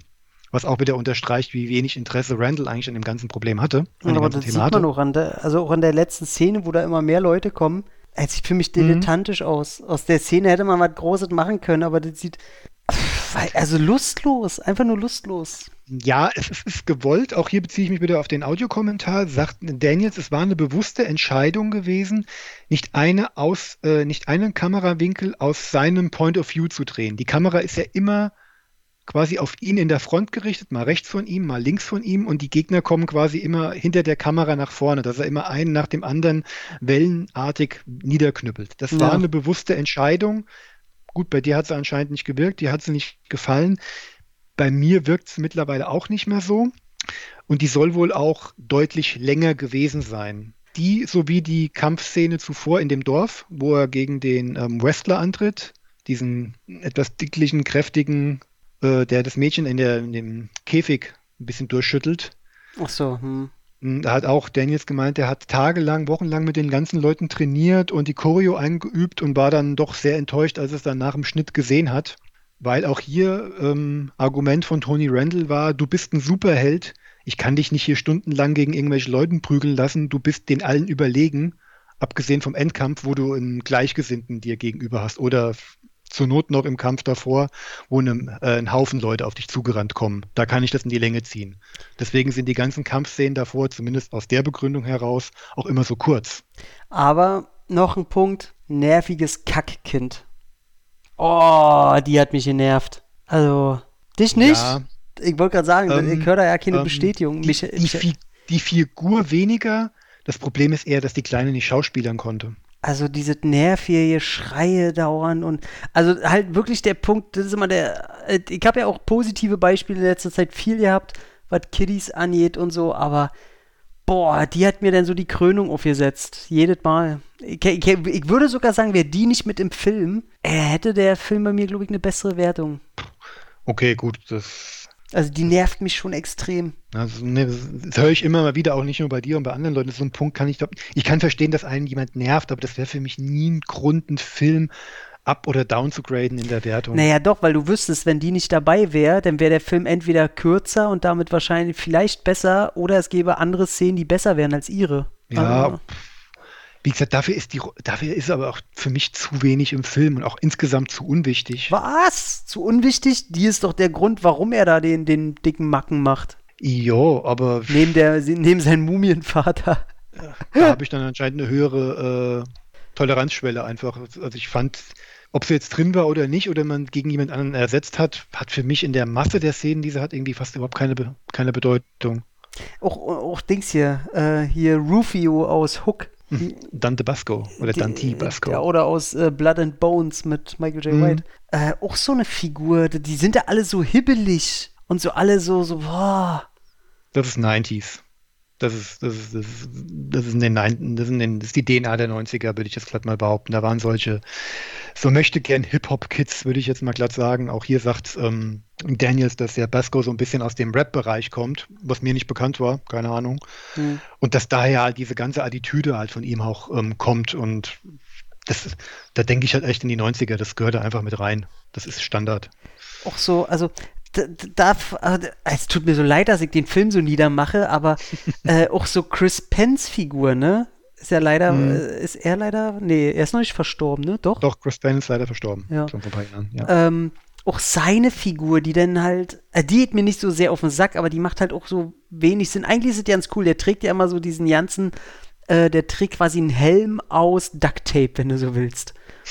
Quasi davon, weil Gary Daniels Figur, Kenshiro, hat ja diesen coolen, so, da haut er dir zigtausend Mal auf irgendwelche Punkte im Körper und dann einmal auf die Stirn und dann explodiert dein Kopf. ist ja ziemlich cool, sind wir ehrlich. Ähm, und bei ihm war das dann halt so, da hat es nicht ganz so geklappt und er kann mit diesem äh, Duct Tape hält er seinen Kopf halt davon ab zu explodieren. Was ich eigentlich ziemlich cool finde. Aber dann auch seine Figur, die am Ende dann auch die, die im Grunde wichtigste Person vom Boss jagt und die vergewaltigen will und schlägt, mhm. wo ich denke, ey, da wurde auch so wieder null nachgedacht bei der Person. So, das, das, da wird so viel dann auch liegen gelassen, wo ich mir denke, Mann, nee, warum sollte der das mhm. machen? So, das, äh, hier fällt mir die Rolle, leider nicht. Die Rolle ist zu prominent für, besetzt für das, was er eigentlich im Film darstellt. Du, du guckst halt immerhin, weil es Chris Penn ist. Mhm. Den du halt auch kennst und durch, den ich auch mag, auch wenn er auch viel Crap mitgespielt hat, aber ja, bei ja. Best of the Best mitgemacht. Ja, natürlich. So. Den, den, wer sagt, dass ich den zum Crap dazu zähle? Mhm. Ist ja auch ein guter Freund von Don Wilson, sagt zumindest Gary Daniels. Ist ja auch selber ähm, Kampfsportler, wo, obwohl er das komischerweise fast mhm. nie zeigt, obwohl er in vielen Kampfsportfilmen mitgemacht hat. Mhm. Also nicht so richtig. Oder seine Kämpfe immer sehr kurz gehalten sind. Dürfte wahrscheinlich mit seiner Leibesfülle zu tun gehabt haben, die, die man filmisch nicht so umsetzen konnte. Würde ich jetzt mal so bösartig jetzt unterstellen. Hm. Weil das ist ja immer noch ein Unterschied, ob man wirklich äh, eine Kampfsportart beherrscht oder ob man ein guter On-Screen-Fighter ist. Das ist ja, sagt ja gerade Donnie Yen immer wieder. Es ist ein Riesenunterschied, ob ich mich auf der Straße verteidigen kann oder ob ich tolle Moves machen kann, die man mit der Kamera einfangen. Siehe, siehe Don Wilson. Sieht, ähm, der ein 1A-Sportler ist, aber ähm, vor der Kamera es halt einfach nicht auf die Reihe kriegt, irgendwie zu wirken. Spektakulär ja, oder, oder wirken zu können, genau. Die einzige coole Szene tatsächlich finde ich die, wo du erstmal siehst, was äh, Kenshiro drauf hat, wo die, äh, wo er zu Gast da ist, die werden ja überfallen von so einer kleinen Truppe. Und gleich der, der Erste, der so, äh, er soll, soll Nazi sein, ne? Der wirkt so ein bisschen Nazi, nazihafter. Und der kriegt. Ja, das, das, ist, das, ist, das ist alles, was du in der Endzeit finden kannst. Rocker, Nazi, ähm, äh, Hooligans, also die ganze Klischeekäste, die du in Lederklamotten packen kannst, auf einen Haufen. Und der sucht ihn dann und dann kommt erstmal durch die äh, Verbarrikadierung des Fensters, kommt, wie sie an den Schlag oder ein Tritt? Ein Tritt. Ein Tritt. Und der, der, die Kamera bleibt aber auf dem Hinterkopf von dem Typen und er dreht sich dann zur Kamera um und sein Kiefer ist einfach mal, ey, der ist so auf links gedreht. Hm? das ist ey, wahrscheinlich die beste Szene im ganzen Film. Und dann geht er gleich zum nächsten Typen hin und dann macht er da seinen ta ta ta ta ta ta ta ta ta pa. Und dann äh, davor ist noch einer, dem haut er ja den Brustkasten nach vorne durch. Ach stimmt, stimmt, der kommt auch noch. Und dann kommt der, dem er den Kopf zersplittert. Und da habe ich gedacht, wenn der Film auf der Basis weitermacht, dann ist cool. Aber mhm. das, das, passiert ja dann nicht mehr. Da ist ja, kommt ja nichts. Und ich finde auch, find auch den Endkampf, finde ich total lasch. Also gegen, gegen hier, ich wollte schon da Kaskos sagen, gegen Mandalore. Ich finde ihn choreografisch eigentlich ganz nett. Die Kamerawinkel sind Schrott. Das ist mir dieses Mal ganz stark aufgefallen. Man kann mir einfach nicht erklären, oder wahrscheinlich ist es äh, mangelndem Setdesign äh, geschuldet, dass diese ganzen sieben, acht Minuten, und ich meine, das ist eine ordentliche Lauflänge für einen reinen Kampf Mano a Mano, mhm. wird nur von rechts gefilmt. Ja. Es sind, es sind zwei oder drei Kamerawinkel. Ja, ist Schnittarbeit ja. noch dabei? Ich denke auch, dass das Z zu klein war. Das ist es ja. Ich habe dann die B-Roll angeguckt. Ich habe immer gedacht, naja gut, mal so rechts ist garantiert, da ist nichts. Da ist, da ist keine Kulisse aufgebaut, da ist alles nur mit, ähm, da ist, ist der, na, die Kamera aufgebaut, vielleicht noch ein paar Schienen, dass sie sich ein bisschen bewegen können, der Rest vom Team dahinter Platz hat, ähm, die Kabelträger machen können und da, da ist einfach kein Aufbau.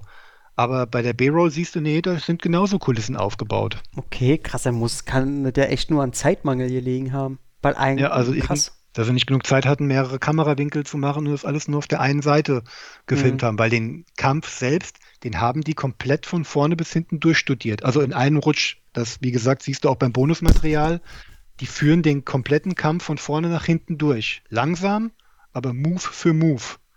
Hm. Den, haben, den haben die nicht nur in einzelnen Abstück, äh, Abschnitten trainiert, sondern von vorne nach hinten komplett. Sehr also da hat, schon, da hat schon Aufwand und Zeit drin gesteckt. Es ist nur leider nicht gelungen, das so adäquat umzusetzen.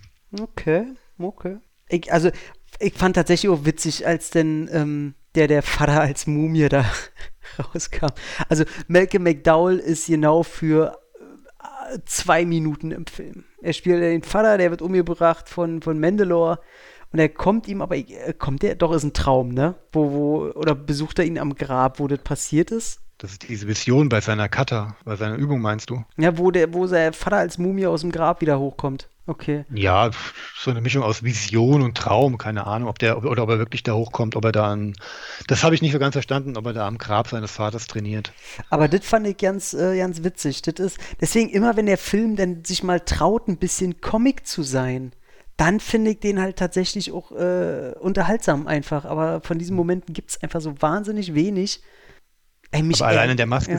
allein in der Maske siehst du, dass Tony Randall aus dem Horrorbereich kommt, weil der sieht ja aus wie aus einem Zombie-Film aus, aus, der damaligen Zeit. Ja, und die ist auch gut. Also die, äh, die ja. Mumie, Monster, Viech, da was da drüber sein soll, die ist cool. Also in dem Moment, da denkst du, da geht die Qualität auf immer ein ganzes Stück nach oben. Ähm, generell die Maskeneffekte sind total in Ordnung. Also für so ein 7 Millionen Dollar Dingens da, äh, jedes schon klar. Aber ja, nee, hat mich leider total kalt gelassen. Und äh, also ich, ich werde mir noch, sollte der noch mal in einer geilen Blu-ray-Fassung rauskommen, auch mit den ganzen Extras der englischen äh, Version, dann werde ich mir den wahrscheinlich nochmal angucken und gucken, ob ich da nochmal mehr rausziehen kann. Aber hm. ähm, jetzt äh, hat mich total äh, nicht interessiert. Wie gesagt, mit der Erwartungshaltung, die er, mal, die er so ein bisschen aufbaut, äh, kann man da ernüchtert rausgehen. Habe ich kann ich, kann ich vollkommen nachvollziehen. Was ich aber noch lustig finde, ich meine, äh, Kenjiros Papa wird ja von Malcolm McDowell gespielt. Mhm. Ich meine, das war, ich, äh, im Audiokommentar sagt Daniels jetzt zwar nicht, aber du siehst ja an der Präsenz im Film, der war einen Tag am Set. Ja, klar. Ja, also er sitzt ja nur diese ein, diesen einen Moment am Anfang äh, in seinem Dojo, bevor er erschossen wird. Oh, Spoiler. Ja gut, wir spoilern ja sowieso komplett. Was rede ich hier? Lustig fand ich dann aber Daniels, der äh, im Audiokommentar dann sagt, na, wir hatten leider keine einzige Szene, aber Mac Malcolm McDowell hat seinen Geburtstag am Set gefeiert. Na super. Der Mann ist vielleicht ein oder zwei Tage da und es ist ausgerechnet an seinem Geburtstag auch noch. Geil. Und äh, ja, ach, weiß ich nicht. Der, aber der ist auch so, viele äh, kulten den ja auch immer so, aber Heik auch immer nicht verstanden. Der hat einen Film gemacht, wo er, wo er richtig auch mal eine kultige Rolle gespielt hat, in einem Kultfilm, wo die, die er auch trägt. Okay, gebe ich ihm. Ja, aber wie, ey, wie viel Schrott hat der danach gedreht? Also, das, Ja, das verstehe ich nicht ganz. Das, das, der, er war halt einer, der, es ist so ein klassischer ähm, ehemaliger Star. Ich meine, er hat dann nachher auch noch Kinofilme gemacht. Sind mehr als mir jetzt einfallen. Beispielsweise war er der Antagonist von Roy Scheider in Das fliegende Auge, True Ich-. Ich gebe ihm auch den, den, den, den Dr. Loomis, dem hat er auch seinen eigenen Stempel aufgedrückt. Also da hat er, das ist auch sein Baby, so. Das gebe ich Ja. ihm auch noch. Nein, da, da, da wollte ich jetzt aber noch nicht hin, weil das ist ja durchaus ein Alterswerk. Aber jetzt gerade so Anfang der 90er, oder das ist ja die Videothekenzeit, das ist ja dann da, wo ja Leute wie er, die älter werden, die nicht mehr so gefragt sind, aber durchaus sich noch ein schönes Zubrot verdienen können, indem sie irgendwelchen kleinen Produktionen mit den drei Tagen, die sich diese Produktion gerade so leisten können, noch ein bisschen veredeln können, damit du den Namen auf die VHS-Hülle kleben kannst. Und das ist ja hier genauso. Ich meine, das ist ja auch eine englische Produktion, wenn ich mich richtig entsinne. Also da ist, glaube ich, viel englisches Geld reingeflossen. Wahrscheinlich konnte man auch zu Hause an der Haustür ähm, drehen und dann ist man ja schnell mit im Boot. Ja, wahrscheinlich haben sie ihn einfach kurz angerufen, du komm mal da von deiner Geburtstagsfeier, hier können wir dich da kurz hinsetzen, ja klar. Und dann ist er wieder hingefahren. Also der ist ja auch so einer, das ist ja auf ihn auch nur ein Handwerk, ne? Der ist ja auch nicht, der ist ja auch nicht so arzi-fazi unterwegs. Der, der macht da ja immer den Harrison Ford. Oh, Entschuldigung. Oh, oh, er ist ja der, oh, hier, bevor jetzt Leute, die Star Trek gucken, äh, mir an die Hals fallen. Ja, es ist der Mann, der Captain Kirk umgebracht hat. Darf man nicht vergessen. Hey, Star Trek-Leute sind auch manchmal schlimmer als Star Wars-Fans, ey. Aber ich, ich wollte, ja, hatte, ich wollte auch noch fragen, hat er nicht irgendwo bei Star Trek mal mitgespielt? Aber Ja. ja, Er hat Kirk getötet. ja, kann er doch. Wer, wer, Hat war, ja. wer war Also Kirk? das, ja. Welcher war Kirk? du brichst gerade viele Herzen. Welcher, nee, jetzt mal ohne Scheiß, war nicht der mit. William, Shat William Shatner. Ich wollte gerade fragen, das war nicht hier, hier äh, Dr. X, ne? Nee, nee, das ist, das ist Jean-Luc Picard. Genau, so rum war das. Ja, ey, ich habe überhaupt ja nicht gegen Star Trek, überhaupt ja nicht, aber ich habe alle Filme mal irgendwann äh, vor Ewigkeiten mal einmal geguckt und seitdem auch alle wieder vergessen, weil ich die alle nicht, äh, die haben sich alle nicht in mein Herz gespielt. Da, die waren alle völlig irgendwo okay, aber äh, komplett vergessen alles. Ey, tatsächlich, ich weiß nicht, was ich noch zu diesem Film erzählen soll. ich, äh, fällt mir einfach nicht ein. Ähm, also der ist recht, ist, genau, der ist ja noch indiziert, ne? Das kann man noch sagen. Der ist ja immer noch indiziert. Und Deswegen ich, reden wir ja über die alte VHS-Fassung, die ich gesehen habe. ja, kom komplett.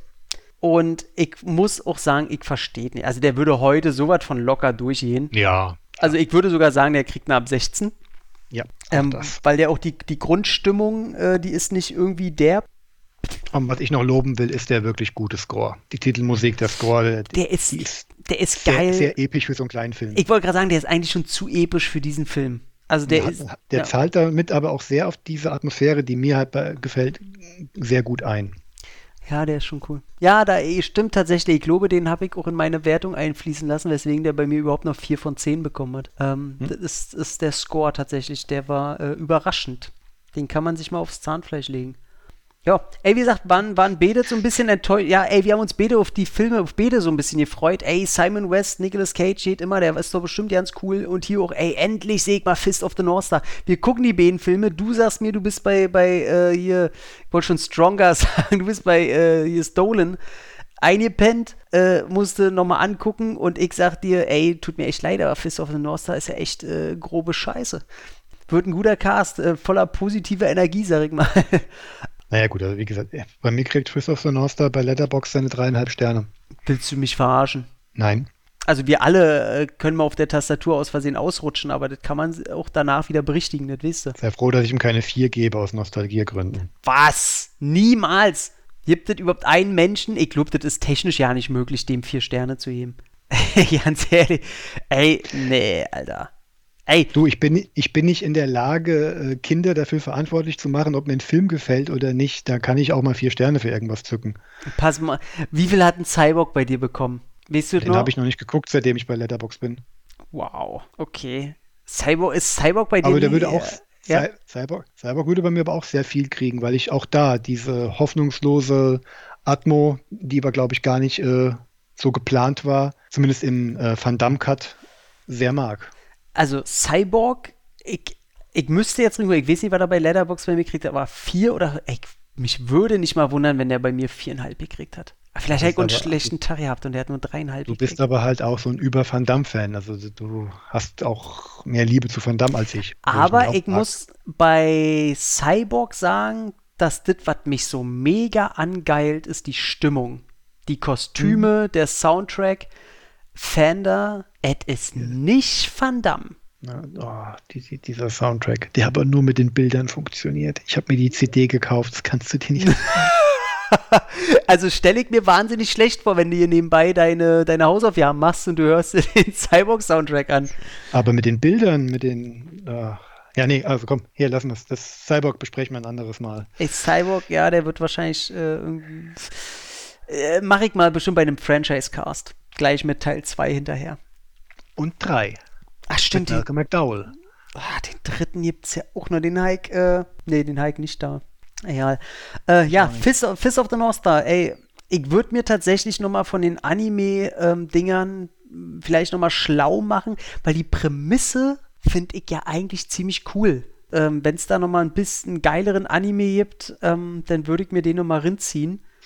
Also eins müssen wir noch sagen, bevor da jetzt irgendwelche Anime-Fans dann vielleicht auf die Barrikaden gehen. Ähm, wie gesagt, ich habe den gesehen, ich habe auch den, wie gesagt, den Anime gesehen und mir ist bewusst, dass diese Verfilmung auch nicht sehr adäquat ist, zumal sie ja wirklich das letzte Drittel des Animes, zumindest ja des Anime-Films, ja komplett weglässt. Mhm. Ich meine, Shin, der ja hier im Film der Hauptantagonist ist, verschwindet ja im Anime nach, der geht ja glaube ich 110, 115 Minuten, schon nach 70 Minuten und es gibt noch einen weiteren höheren Bösewicht.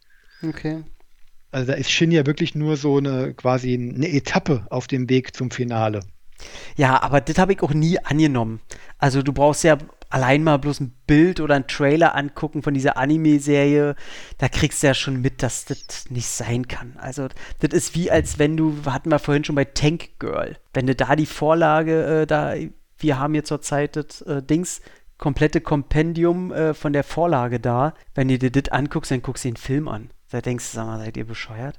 Das ist irgendwie runtergebrochen auf das Möglichste. Naja, egal.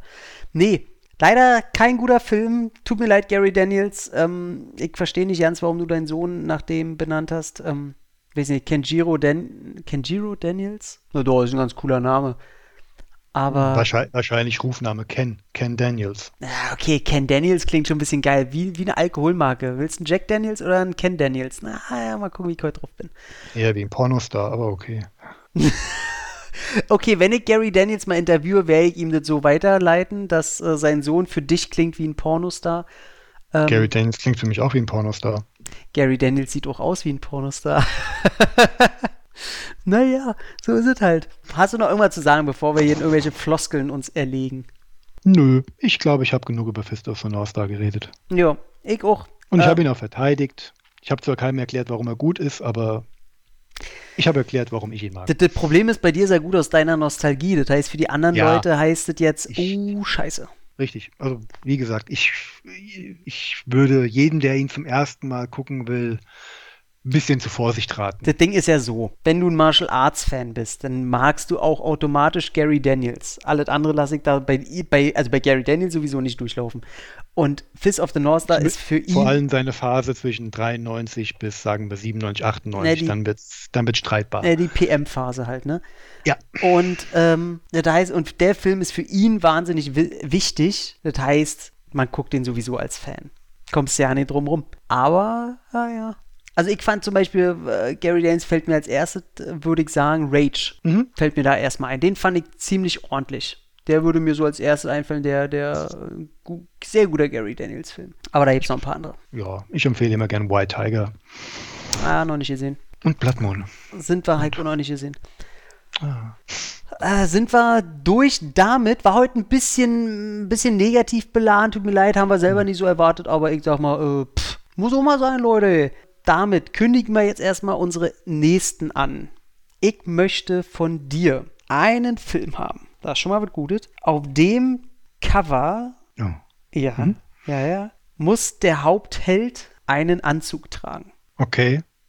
Was das für ein Anzug, also soll schon so, so, ein, so ein stylischer Anzug sein. Komme jetzt nicht mit. Äh, Also, also Abendgarderobe, kein Taucheranzug. genau, er soll keinen Clownsanzug anhaben oder sonst irgendwas. Der soll eine Abendgarderobe annehmen mit Sakko, mit Hemd, mit Anzughose. So, so, also elegant, äh, agentenmäßig. Ausge genau, die Ausgeburt wäre jetzt wahrscheinlich der Transporter. So, der würde Genau, mir jetzt. so genau, den will ich. Sowas.